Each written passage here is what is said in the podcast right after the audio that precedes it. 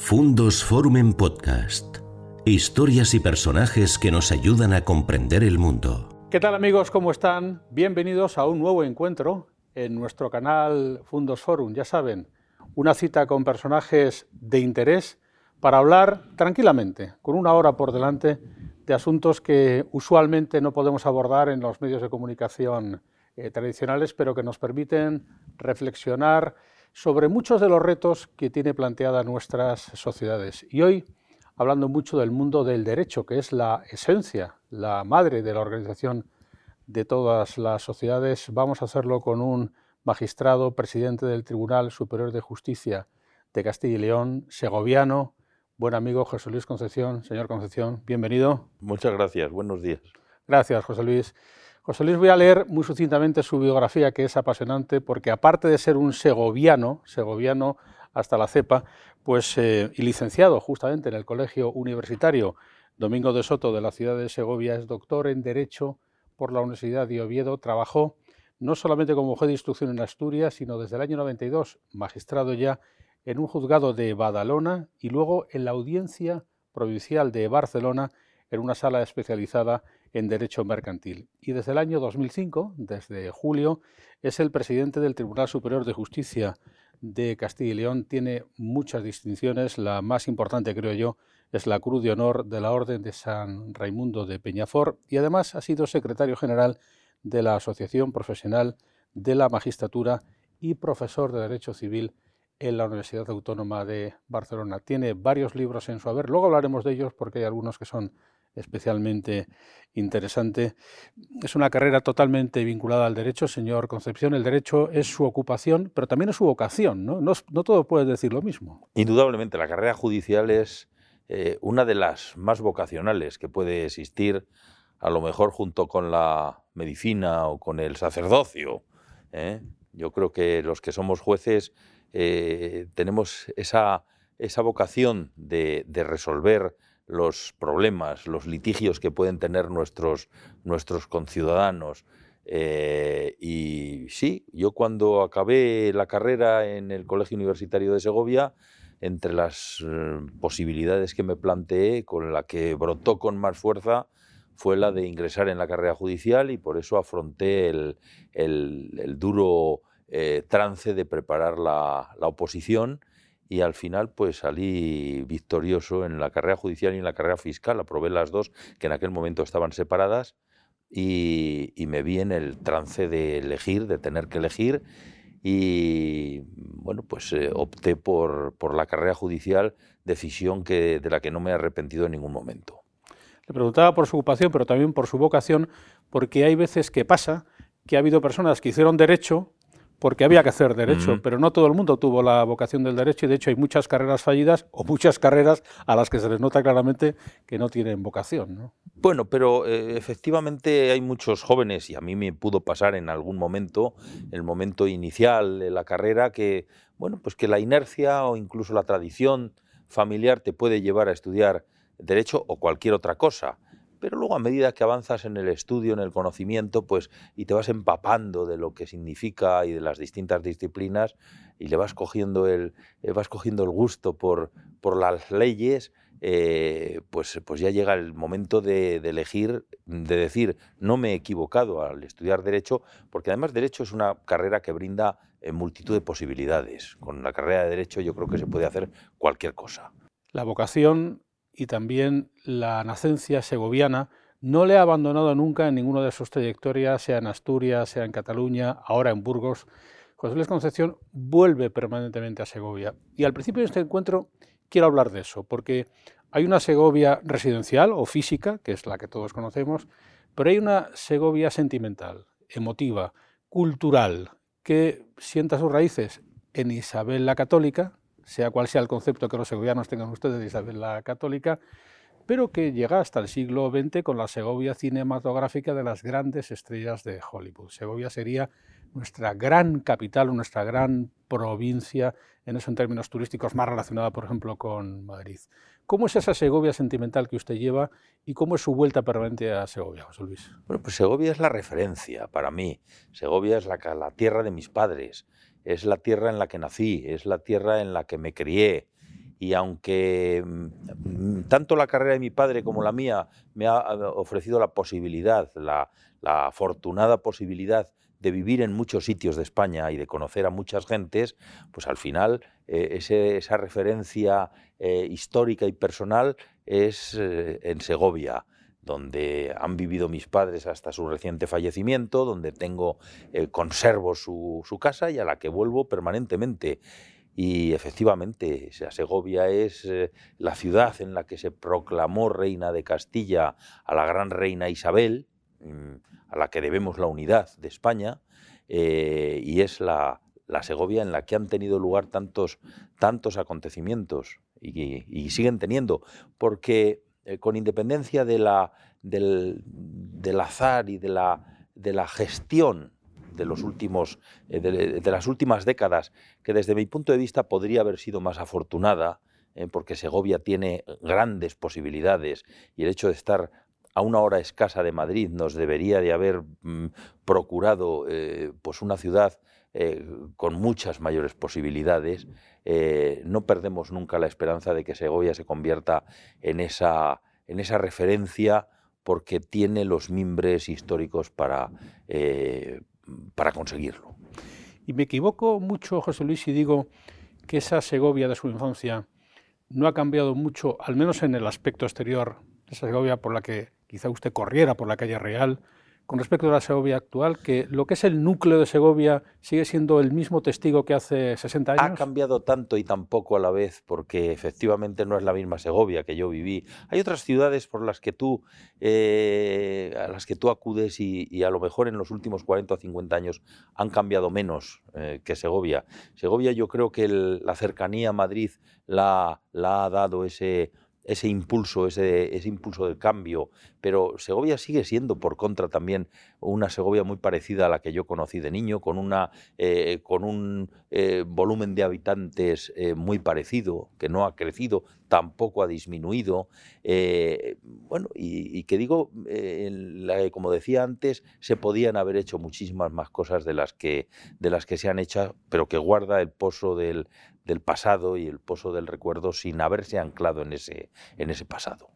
Y usted es también testigo directo de la vivencia en Cataluña, de la vivencia de una persona ajena en, su origen eh, demográfico de la propia Cataluña, pero usted trabajó allí, tuvo un desempeño profesional relevante, allí como magistrado también.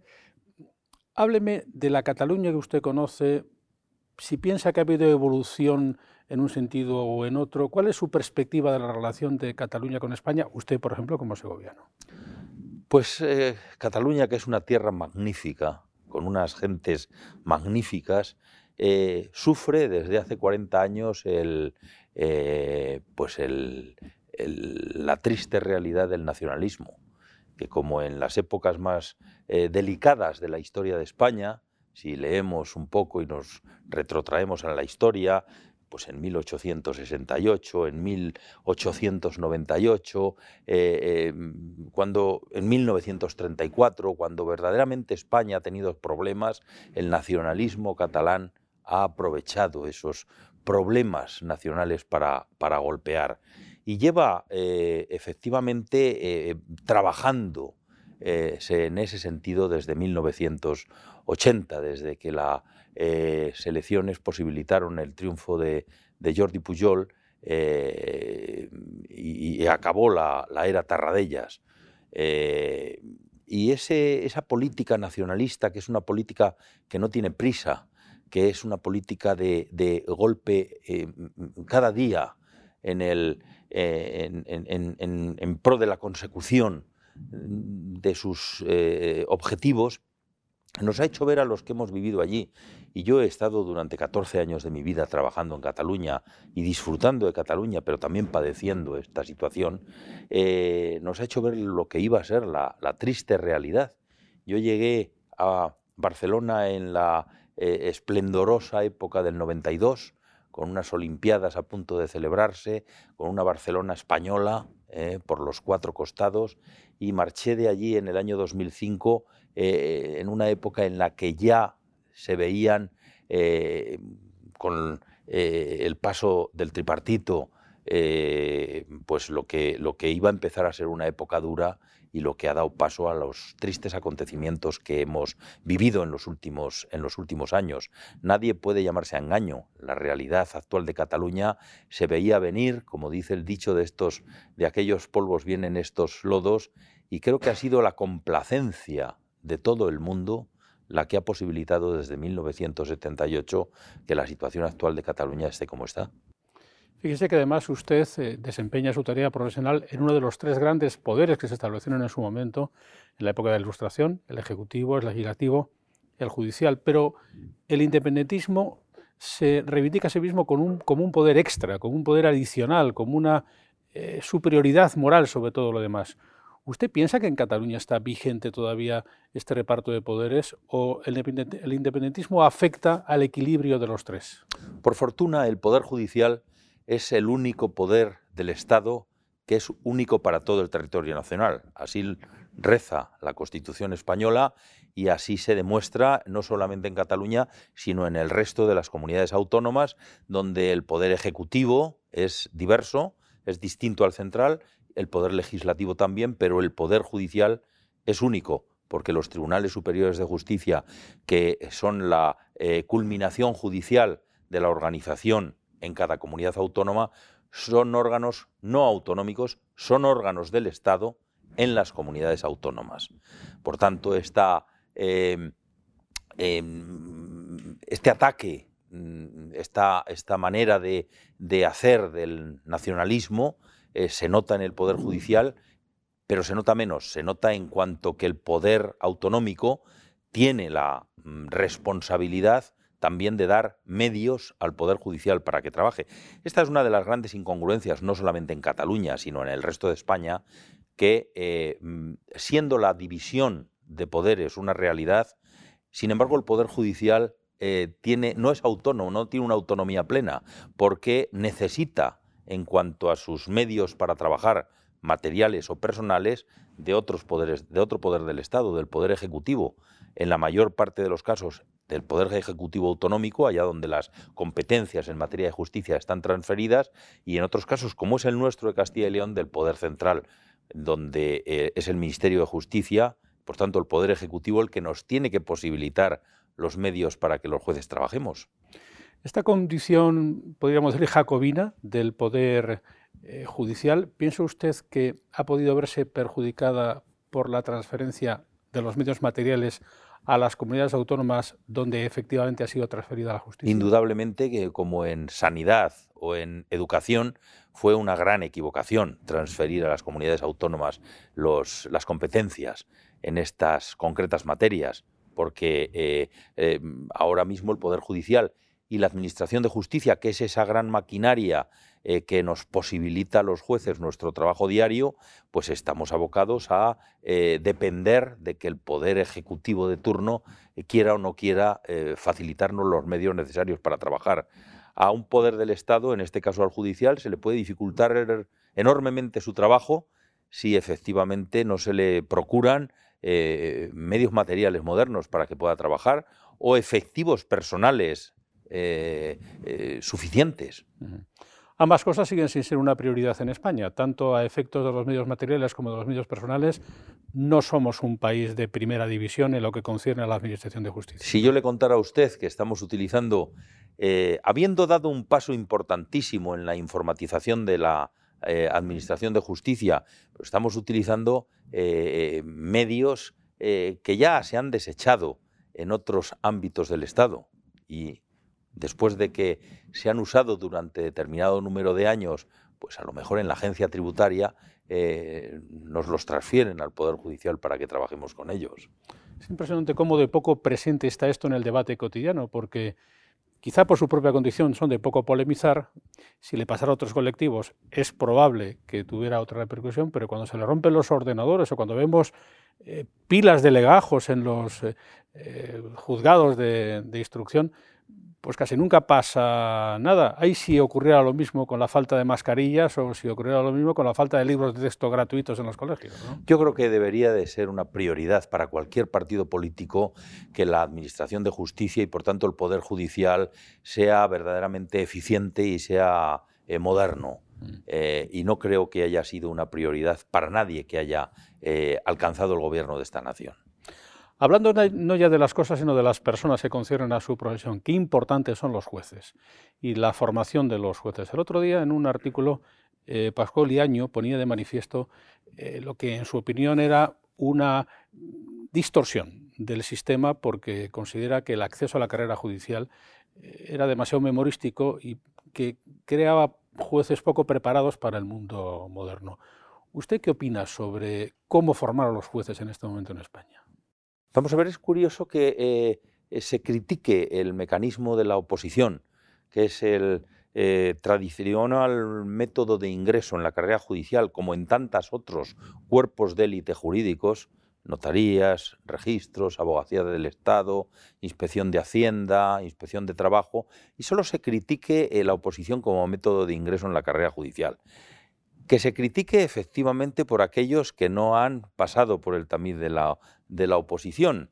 Eh, y yo sin eh, discrepar al 100% del artículo del que usted me habla, que he tenido oportunidad de leerlo, eh, pues creo que la oposición como mecanismo de ingreso en la carrera judicial es un, es un instrumento que procura Em, el cumplimiento de los requisitos de igualdad, mérito y capacidad.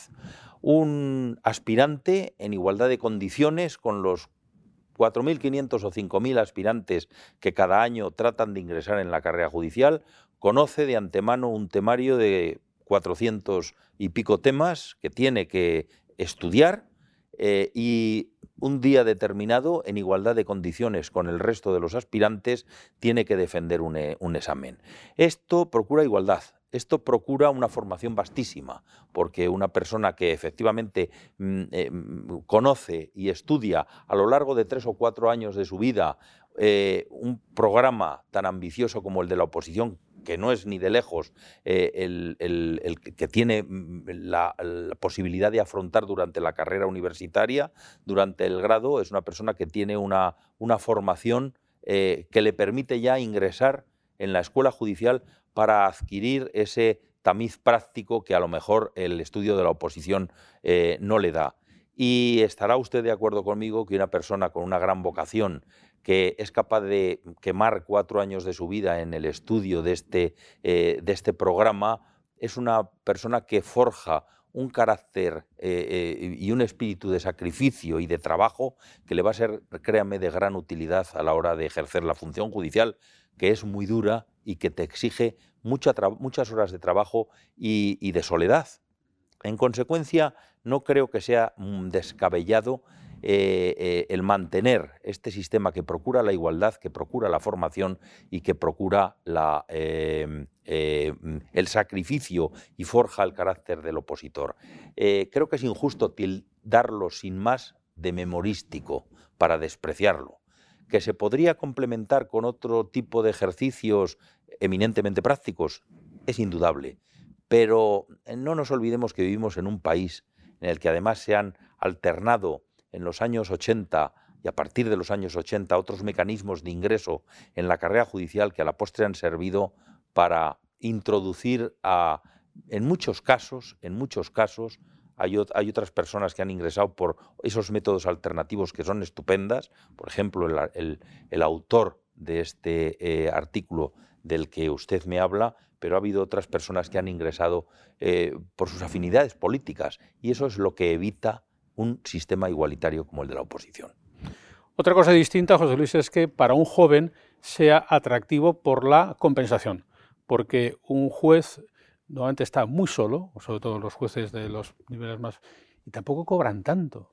Y es cierto que adquieren una responsabilidad muy importante, que en términos incluso de carácter personal o profesional, ¿Por qué pagamos tan mal en España a los jueces, a los fiscales, a los médicos? Los médicos, los médicos recién a los salidos, profesores universitarios. los profesores universitarios, que les arreglamos con 1.500, no 2.000 euros a nuestros profesionales. Mm. Y luego, sin embargo, hay gente que está ganando verdaderos dinerales en mundos eh, absolutamente alternativos y se lo estamos pagando entre todos.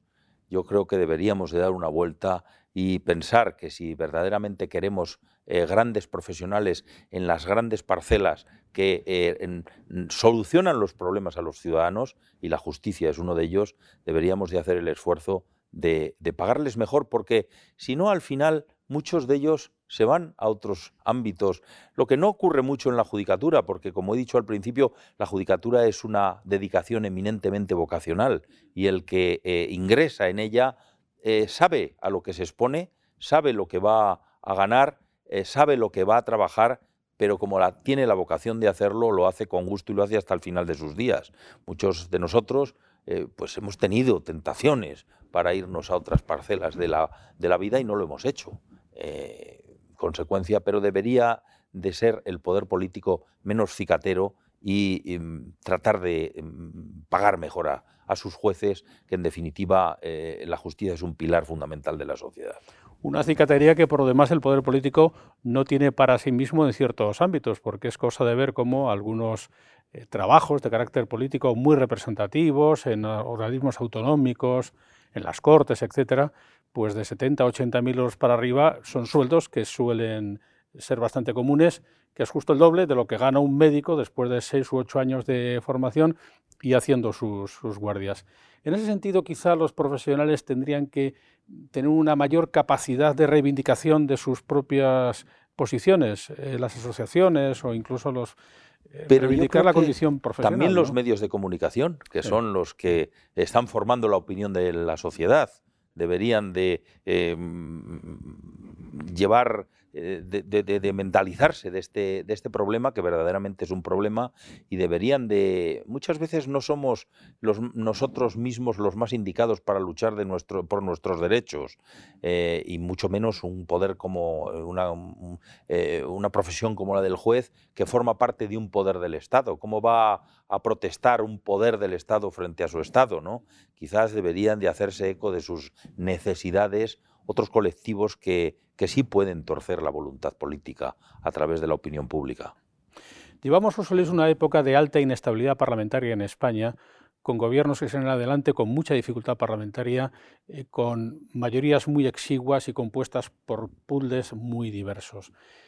¿Me equivoco si digo que esto tiene repercusión en la capacidad de legislar del legislativo y que en cierta medida ir delante de los delitos y no detrás eh, ¿Es algo que se está legislando poco y mal últimamente en España? O porque a lo mejor en, quien legisla pues hay poca capacidad de imaginación y poca preparación. Eh, no ya por la diversidad de su origen político, sino porque muchas veces la vida pública está servida de, gente que no ha hecho otra cosa en su vida que formar parte de esa vida. Eh, yo creo que las juventudes de los partidos son grandes caladeros de, personas sin oficio ni beneficio que no hacen ningún, ningún bien a la, a la sociedad. Yo, desde luego, concebiría el mundo político, ya sé que esto es muy heterodoxo y muy eh, políticamente incorrecto, pero al mundo público ha de ir quien eh, ha sabido ya de antemano regir su propia vida. No, puede, no podemos pretender que solucionen los problemas de la sociedad quien no ha sabido solucionar los suyos.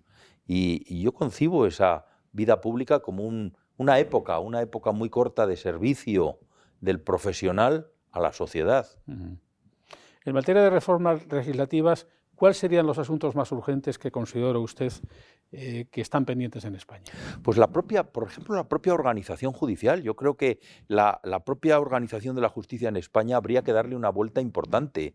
Habría que, estamos eh, con un modelo decimonónico porque la ley orgánica del Poder Judicial de 1985 eh, no hace sino beber en la vieja ley orgánica de 1870, eh, con algún añadido.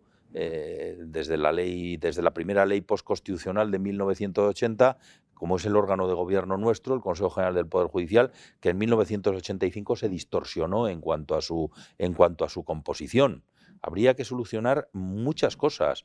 Eh, el, propio, la propia, el propio origen y composición del órgano de gobierno de los jueces, la propia fisonomía del Poder Judicial como órgano, como poder independiente y autónomo en todos los sentidos, incluso en el presupuestario y en el económico, por qué son eh, em, económicamente autónomos el Poder Ejecutivo y el Poder Legislativo, pero no el Poder Judicial, como decíamos eh, anteriormente. Por tanto, la propia organización judicial en España merece un, repaso importante, merece un consenso de todas las fuerzas políticas y merece verdaderamente que el Poder Judicial de España se convierta en un poder del siglo XXI. Y en esta medida de reformas, em, una doble pregunta. ¿Usted considera deseable y considera posible, si fuera deseable, que los jueces elijan a los jueces, como se dice, o por el contrario, los políticos seguirán eligiendo los órganos de gobierno, algunos por cuotas. Mire, la Constitución española de 1978 y la primera ley orgánica del Consejo General del Poder Judicial de 1980 establecía ese sistema constitucional de elección de los vocales del Consejo General del Poder Judicial, que sobre sus 20 miembros, 12 deberían de ser jueces elegido por los, elegidos por los jueces y 8 juristas de reconocido prestigio, eh, cuatro de ellos elegidos por el Congreso de los Diputados y cuatro por el Senado. Este fue el régimen constitucional que se aplicó en la, primera, en la elección del primer Consejo General del Poder Judicial, el de 1980. Luego, en 1985, de todos he sabido que eh, el partido en el gobierno, entonces con una holgadísima mayoría absoluta, con la más amplia que se ha tenido en este país, 202 diputados, creo recordar, a través de una enmienda de última hora en el Senado de un socio parlamentario, Juan Mari Vandrés, cambió el sistema de elección de los vocales y eh, determinó que los 20 vocales del Consejo General del Poder Judicial serían 12 jueces y 8 juristas de reconocido prestigio, pero 10 elegidos por el Congreso de los Diputados, 10 elegidos por el Senado. Por tanto, se privó a los jueces, a la carrera judicial, de elegir a sus 12 representantes. Eh, el Tribunal Constitucional, haciendo una pirueta jurídica eh, dijo que bueno, que ese sistema también podía llegar a acomodarse a la Constitución y con él hemos seguido hasta nuestros días sin que ningún partido que haya alcanzado el gobierno haya tenido el más mínimo interés en cambiarlo. Tenemos un Consejo General del Poder Judicial que debiera de haber sido renovado en diciembre del año 2018, va a hacer cuatro años, ¿eh? que debiera de haber sido renovado el Consejo General del Poder Judicial y por las conveniencias o inconveniencias políticas no lo ha hecho y desde luego créame, si los jueces españoles debiéramos elegir a nuestros representantes en eh, diciembre del año 2018, los 12 vocales de procedencia judicial hubieran estado nombrados ya con lo que el Consejo General del Poder Judicial podría haberse puesto a funcionar el nuevo sin ningún tipo de problema.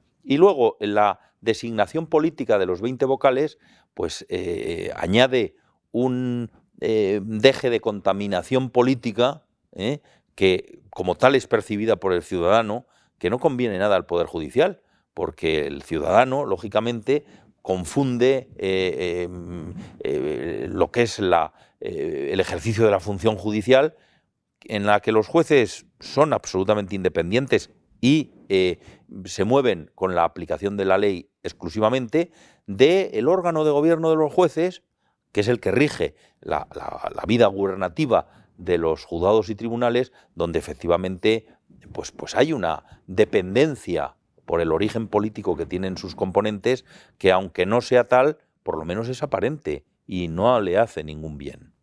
La verdad es que es un espectáculo poco edificante ver cómo esta materia está en manos permanentemente de los partidos, incluso de manos que se pueden interpretar groseras, de personas no suficientemente preparadas, hablando de temas de esta relevancia, de esta importancia, pero como que a veces en España se están poniendo en cuestión eh, cosas que son sustanciales en manos quizá de políticos que no tienen la preparación para su manejo. Pongo por caso la libertad de expresión. Usted habló mucho acerca de las libertades durante la pandemia, consideró que se estaban tomando algunas medidas que no eran concordes con la legislación en ese momento se consideró que era una heterodoxia por su parte, luego comúnmente se ha aceptado que en efecto se limitaron en exceso algunas de las libertades. ¿Usted piensa que el ciudadano actual en España tiene motivos para estar preocupado respecto de los regímenes de libertad de todo tipo, de expresión y otro tipo eh, que estamos amenazados? Pues yo creo que no por una sencilla razón, porque efectivamente el Poder Judicial, los jueces y tribunales son un filtro constitucionalmente establecido para evitar los abusos del Poder Ejecutivo.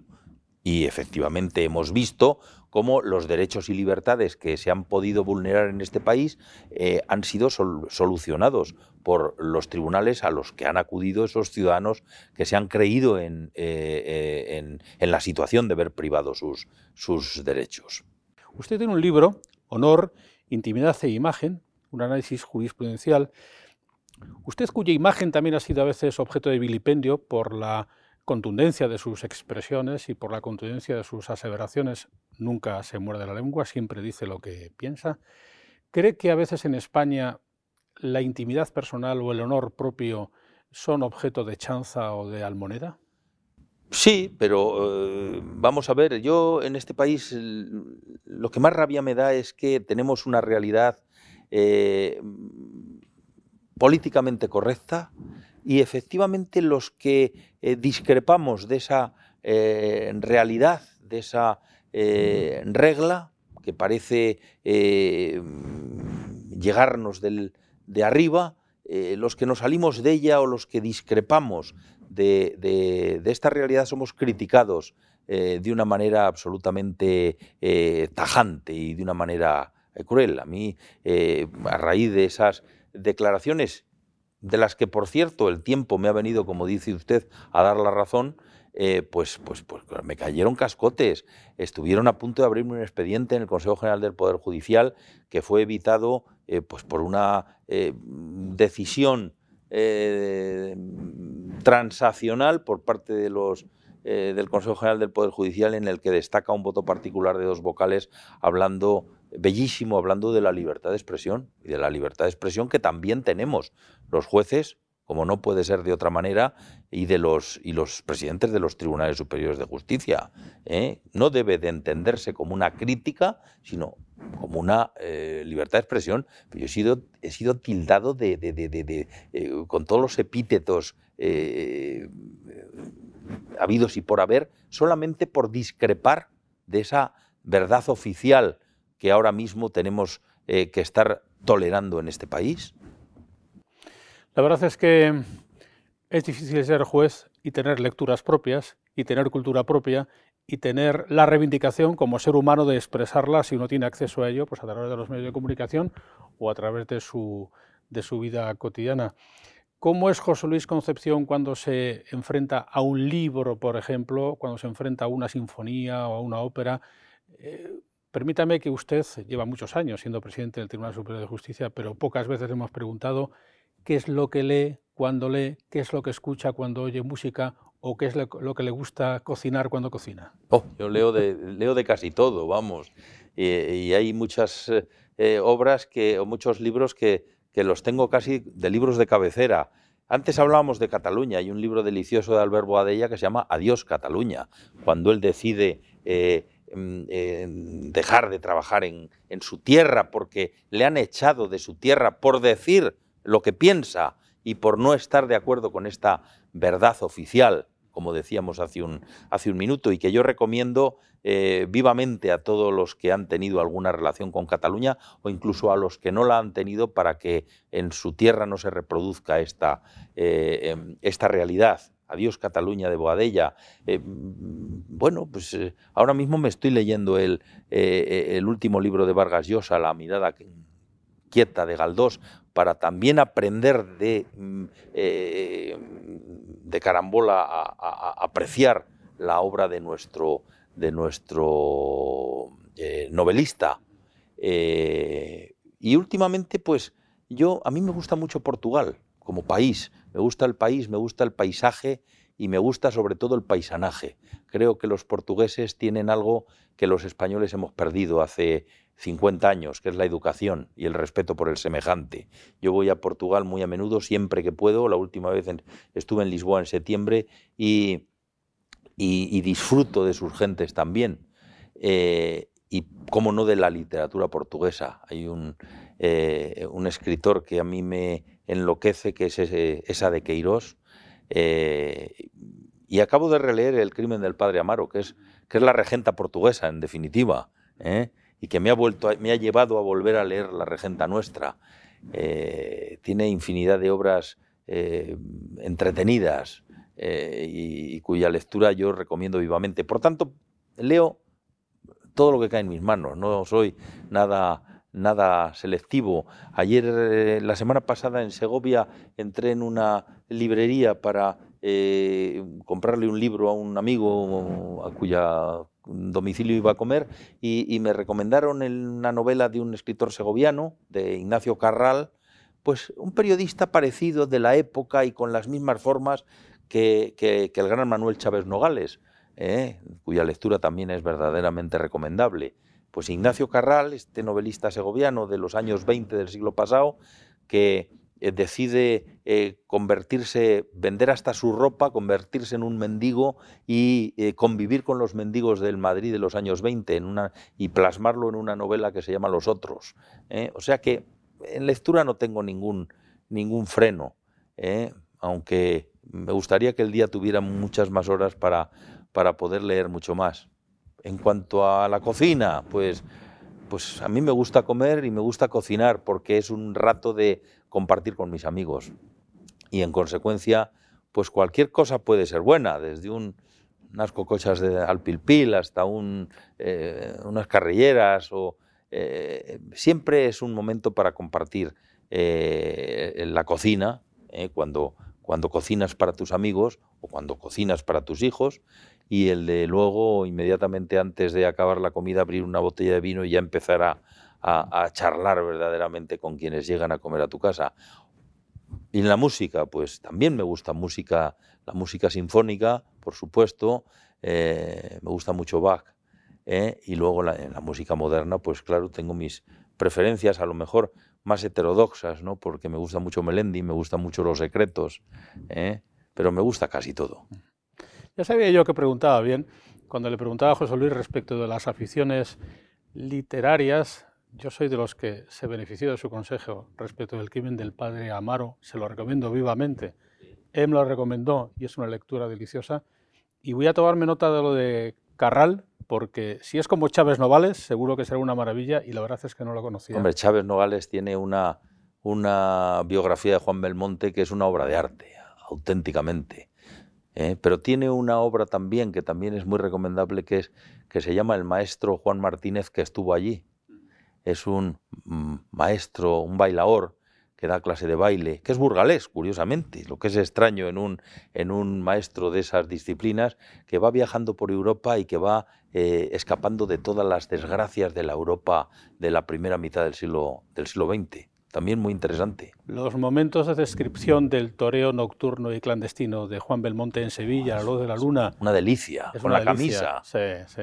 Cuando se escapaban por la noche a torear en la Sevilla de los años 20. 20, sí. Descrito por un periodista, que es un novelista de primerísimo nivel. Como Republicano, que se tiene que ir de España en los años 30 y tantos, y que acaba muriendo lejos de España joven y, y en los años, a principios de los 40 y cuyas obras completas y cuya reivindicación es una de las grandes noticias de los últimos años, porque es cierto que estaba ahí olvidado ¿eh?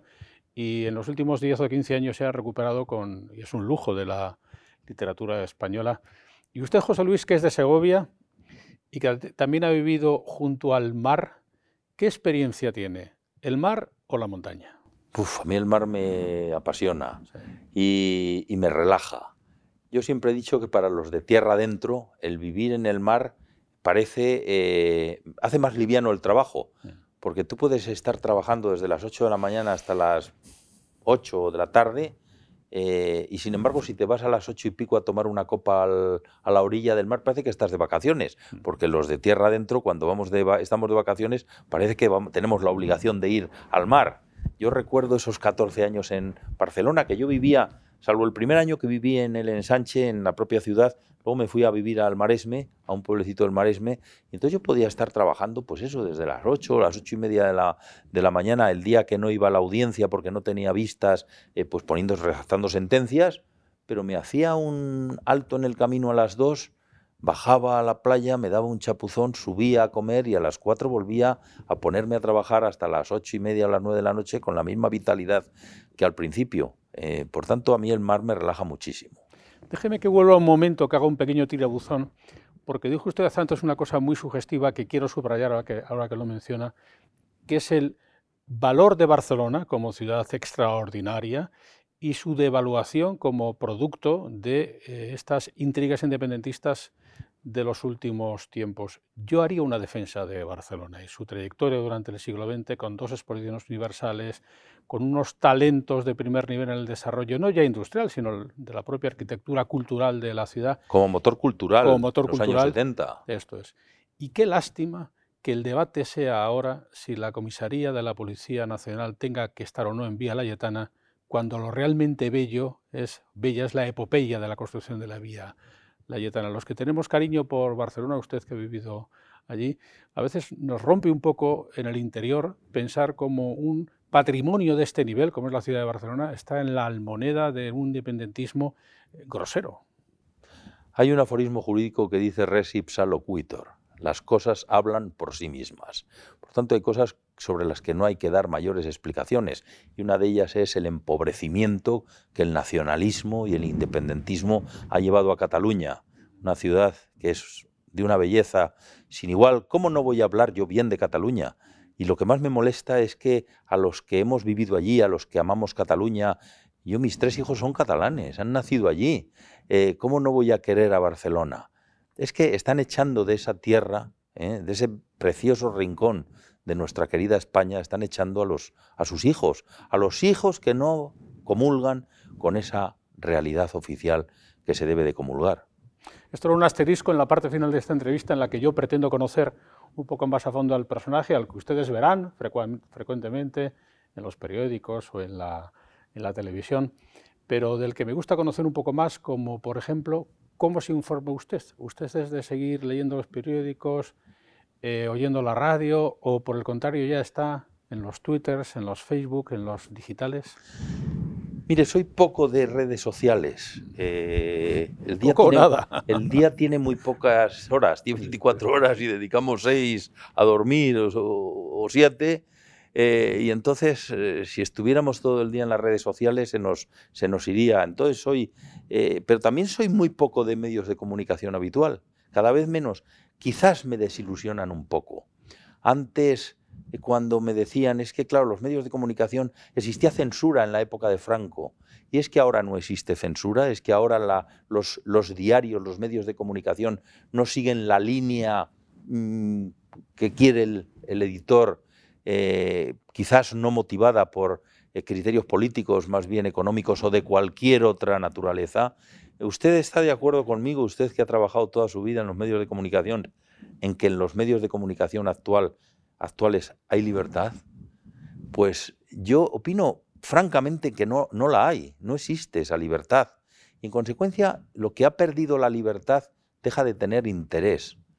Y yo prefiero acudir a la literatura, ¿eh? estar informado, pero no soy de los que últimamente eh, me, cojo me coja cinco periódicos y me los lea de arriba abajo.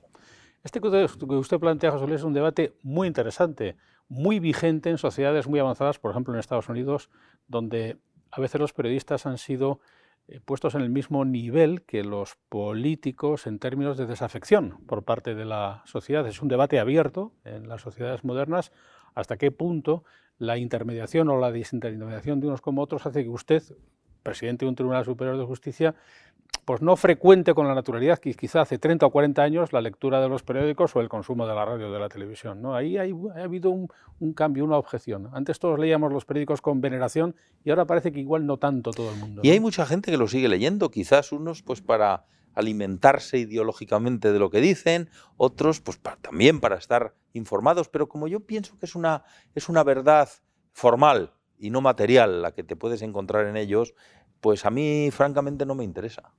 Entiendo que usted en papel o es de digital también. No, no, yo soy de digital también, muchas veces por obligación. En el gabinete de comunicación del tribunal desapareció, como en el tribunal ha desaparecido el papel también en el gabinete de comunicación se han querido poner a, la misma altura y ha desaparecido el papel y ahora pues hemos, eh, el iPad nos acompaña a, eh, a, todas partes.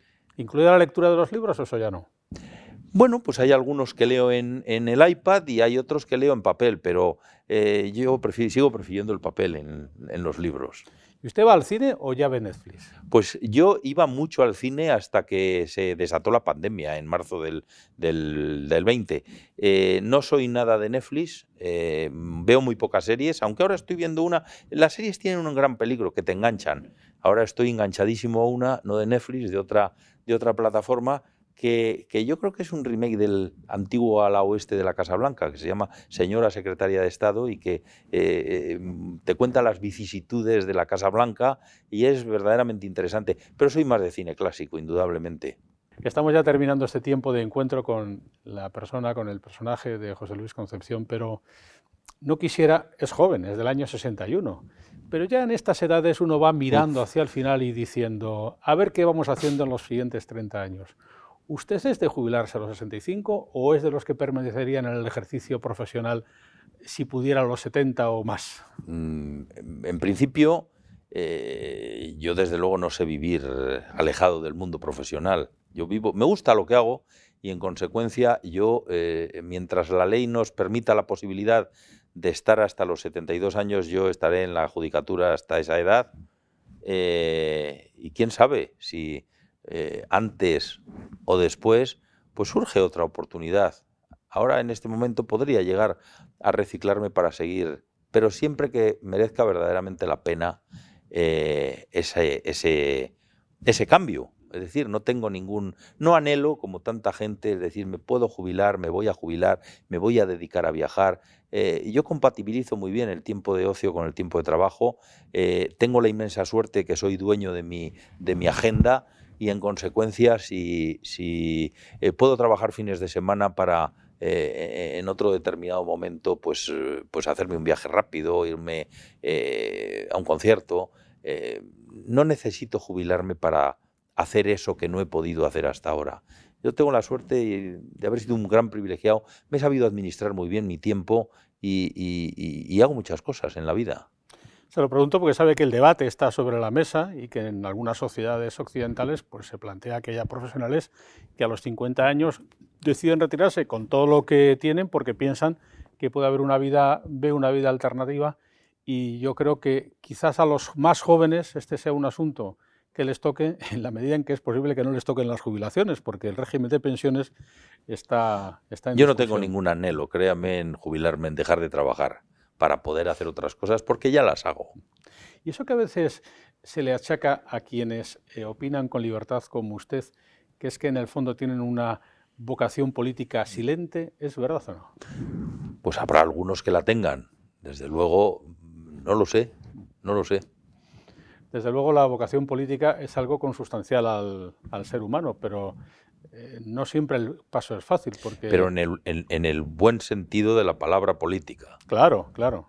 Cosa que no siempre está vigente en este momento. Cosa que en España y en los tiempos que corren es una contradicción en sus propios términos. Estamos asistiendo en Occidente, por ejemplo, al final de los partidos políticos en algunas de las grandes democracias occidentales. Véase, por ejemplo, eh, Francia, ¿eh? la propia Italia. Los partidos políticos como que en su momento se inventaron, pero que ahora tienen una vigencia que en algunos lugares es Porque también han caído en un descrédito evidente a los ojos de la sociedad, ¿no le parece? Sí. Está claro que están sobre el papel algunas cuestiones que antes no se debatían y cuyo debate posterior va a dar paso a una nueva etapa que seguro que será, que será mejor. Pues don José Luis, muchísimas gracias por habernos acompañado esta tarde. Vosotros. Es un placer siempre aquellos personajes que conocemos en el tiempo normal de su vida profesional o en el desarrollo de sus actividades, como en este caso la de la judicatura, conocer la trastienda, porque yo creo que donde se guisa el escaparate es en la trastienda, y esta es la oportunidad que tenemos en encuentros como este en el canal Fundos Forum. Gracias, José Luis Concepción. Muchas gracias a vosotros, ha sido un placer. Presidente del Tribunal Superior de Justicia de Castilla y León y segoviano ejerciente de nuestra tierra. Y a ustedes, muchas gracias también. Tendremos una nueva oportunidad para seguir conociendo y reconociendo a personajes aquí en nuestro canal Fundos Forum. Gracias por escuchar Fundos Forum en podcast. Tenemos muchas más historias y personajes que descubrir juntos.